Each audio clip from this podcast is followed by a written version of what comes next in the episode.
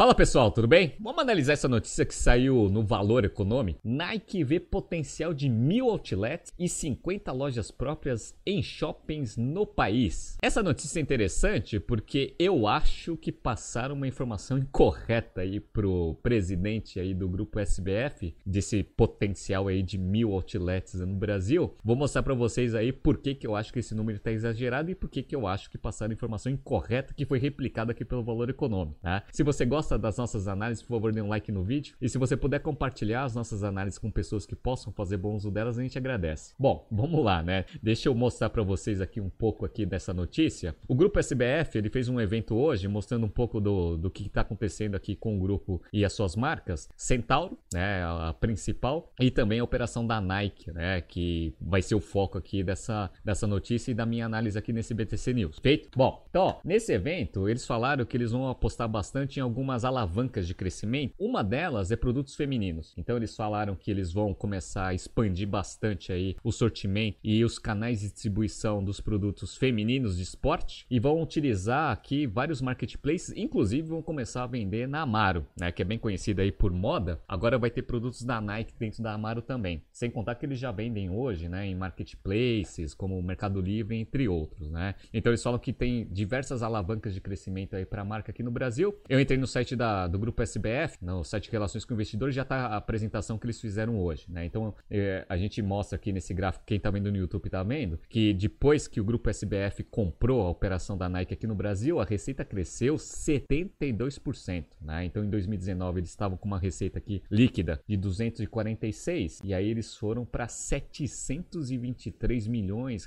de reais de receita em 2021. E aí eles falam aqui que eles têm algumas alavancas de crescimento que eles estão começando a trabalhar. Primeiro, trabalhar com marketplace. Essa é a primeira coisa que eu já tinha mencionado anteriormente. A segunda é aumentar também a participação da Sneakers, né, que é uma, uma parte do site da Nike que vende só produtos bem exclusivos, né? Então, a maior parte dos produtos, dos lançamentos lá da marca Jordan e das marcas em colaboração com outros outras boutiques estão todas lançadas lá, tá? legal, né? Expansão do sortimento, ou seja, vai ter uma variedade de produtos maior e também aumentar a performance e investimentos em marketing, né? Então essas são as quatro principais alavancas aí para o crescimento da Nike aqui no Brasil. Perfeito, tá? Outra coisa que eles colocaram, que é uma informação bem interessante, eles falam que aqui no Brasil a diferença entre o segundo maior concorrente deles, que a gente sabe que é a Adidas, mas eles não mencionaram o nome Adidas, é só de 20%. Ou seja, o que eles vendem aqui é 20% maior do que a Adidas aqui no Brasil. E eles falam que no México essa diferença é de duas vezes. E nos Estados Unidos, quase três vezes. E aqui, quando a gente pega no gráfico, a gente vê exatamente isso, né? Então, ó, Nike versus competitor aqui, né? Então,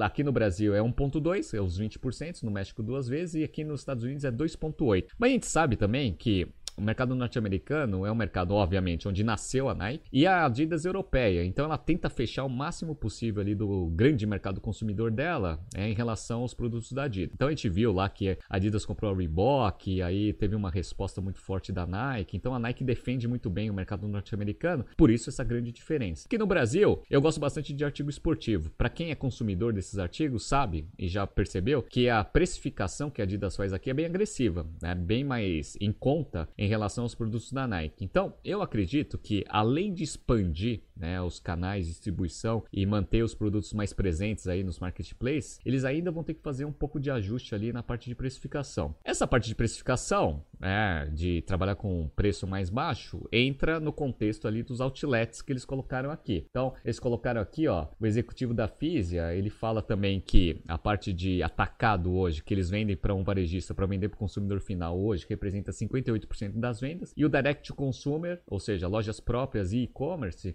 42%. A ideia é que a parte direct consumer ela seja maior em termos de representatividade da receita total do que o wholesale. Por quê? O Zemel fala que ele tem duas vezes mais margem vendendo direto para o consumidor. Isso a gente aprende né? quando a gente faz o processo de verticalização. Você tem uma agregação de despesas e custos maiores aí operacionais, mas você tem todo o markup para você. Então a gente até ensina isso nos nossos cursos e ele está corroborando essa, essa informação aqui. Beleza, então a gente mostra aqui também na apresentação que eles fizeram hoje, né, aqueles números, né, Direct to Consumer só 42%, e eles acreditam que no médio prazo eles já consigam fazer o Direct to Consumer ser muito mais representativo em relação ao wholesale. Legal. Como que eles vão fazer isso, né? Quatro principais alavancas também. Aceleração da penetração digital, ou seja, e-commerce, etc. Eles vão lançar aqui mais é, lojas é, físicas, legal, tá? Vão expandir as lojas é, é, os outlets, né, que eles chamam aqui de value stores, e também vão aumentar aí a capilaridade dos produtos nos marketplaces, né, que foi falado lá da Amaro e também aqui no Mercado Livre como exemplo. Perfeito. Aí vem o ponto aí que eu questiono bastante, que eu acho que não, o time de inteligência lá passou alguma informação incorreta para o Zemel, que ele replicou na apresentação, que foi replicado também no valor econômico, que é aqui, ó. A respeito do braço de unidades de outlet da Nike Value Store, são 22 unidades hoje. Aí abre aspas aí aí pro, pro executivo da, do grupo SBF. Na China, há 6 mil lojas e vemos potencial de mil lojas no Brasil, disse o executivo. Bom, tanto esses 6 mil lojas na China, eu acho que a informação está bem correta